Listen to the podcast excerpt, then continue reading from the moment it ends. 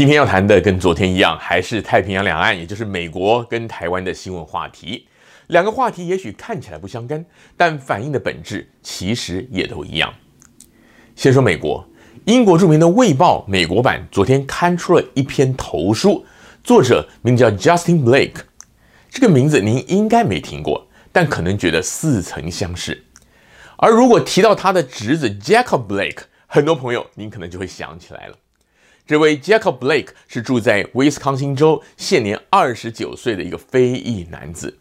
他在今年的八月二十三号傍晚，因为一起疑似家暴事件与警方发生了冲突。他在跟警方扭打之后，打开车门，企图上车离开，被警方从背后连开七枪，造成 Jacob Blake 重伤，目前腰部以下瘫痪。这起事件激化了当时已经在美国风起云涌的“黑人的命也是命 ”BLM 运动，全美各地都出现了大规模的示威，其中不乏打砸抢烧等等事件。这篇投书的标题是“拜登 BLM 运动帮助你赢得威斯康星州，不要忘记我们”。里面提到，开枪的警察目前仍在休有薪假，而且没有被起诉。又说，当初案发后几天，川普总统曾经到 Blake 家里面，但是没有展现出什么同情心，而且公开呼吁对相关的示威抗议活动采取强硬的镇压。而在总统与媒体相继的离开之后啊，当地社区人士仍然和家属紧密的合作，把抗议的力量转化成影响选举的力量，从而让这个威州由红转蓝。接下来，作者就言归正传，提到拜登胜选之后，还欠全美国一件事儿，就是真正的种族司法改革。作者也列出了一些措施和步骤，例如说，发布总统令，要求联邦政府保护黑色与棕色人种免于警察暴力，任命特别检察官来调查近年来几件指标性的警察对非裔暴力执法的案件，并且认知贫穷与种族问题是全国性的流行病。而新冠疫情呢，更加深了严重性，需要采取经济的手段来补救等等。最后，作者强调，就在种族正义行动领袖帮助了拜登进入白宫之际啊，他们会继续的提醒拜登，到底是谁把他带到白宫去的。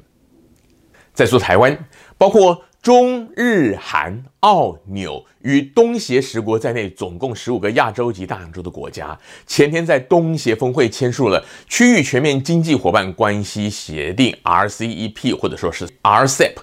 这个 RCEP 签订之后啊，这十五个成员国彼此享有关税的优惠，并且将以共同原产地规则来加强供应链，还要编纂新电子商务规则等等。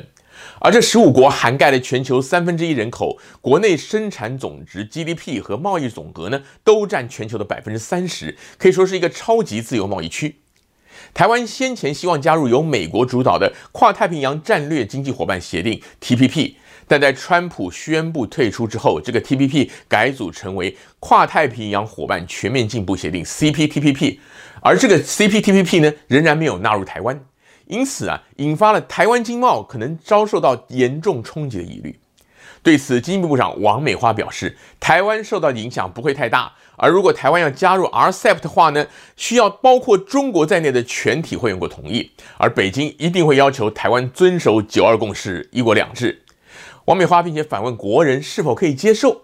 而蔡英文总统今天也在脸书上表示啊，关于 RCEP 的议题。负责任的执政者必须要告诉人民国际经贸局势的发展，为台湾做出正确的布局，不能像过去一样把所有的鸡蛋都放在同一个篮子里。今天节目的标题是引用很多人看过的电影《无间道》第二集里面的一句名言：“出来混，迟早要还的。”卫报刊出的这篇投书，很清楚地告诉美国民众，拜登在摇摆州威斯康星州之所以取胜，是由于川普对 BLM 运动的态度。因此，要拜登在入主白宫之后，不要忘记这些在街头争取黑人权益，从而协助胜选的人，他们的需要和诉求。事实上，不只是在威州，拜登这一次胜选的主要因素，除了川普对新冠疫情的处理不当以外啊，全美各地的 BLM 运动绝对是关键。而拜登本人也曾经为此抨击过以贯彻执法、恢复秩序为诉求的川普。因此，非裔受害者的叔叔投书来提醒拜登，选后不要忘记他们，也就是提醒拜登不要只是会在竞选的时候讲，就任之后也要真的努力来推动。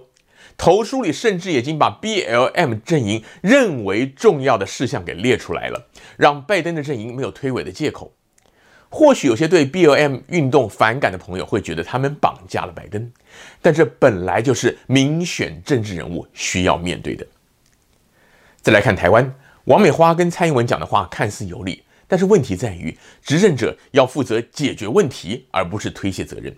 蔡英文他本人早在二零一六年总统就职演说里面就直接提到说要带领台湾加入 RCEP，就表示这个 RCEP 肯定很重要，不可能没有影响。因此现在在无法加入之后才说没有加入影响也不大，基本上就是掩耳盗铃。其次，中国大陆在 RCEP 乃至于所有有参与的国际组织跟协定当中有重大的影响力啊，也不是这两年才发生的事。既然蔡英文公开宣示过要加入这个 RCEP，就应该评估过了两岸关系在这方面的影响。而蔡政府既然选择了不承认九二共识，从而与北京的关系恶化这样一条路，就不能够以中共打压作为推脱之词，甚至还反问民众：难道要认同九二共识、一国两制吗？这样子的话。无论选前还是选后，政治人物都要为自己说过的话、开过的政见支票，乃至于实施的政策来负责。黑人问题可以说是美国一两百年来最复杂的结构性议题。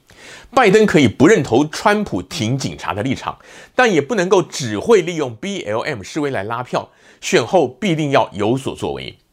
同样的道理，蔡英文政府不能只希望加入北京主导的经贸协定，又不愿意在两岸意识形态方面与北京做任何的协调甚至让步，然后只会把问题都推给九二共识跟马英九。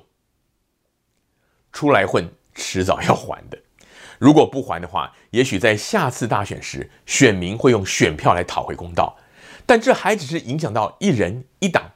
就怕整个国家因为主政者。混出头了，却没有还，而出现了更重大的动荡和损失。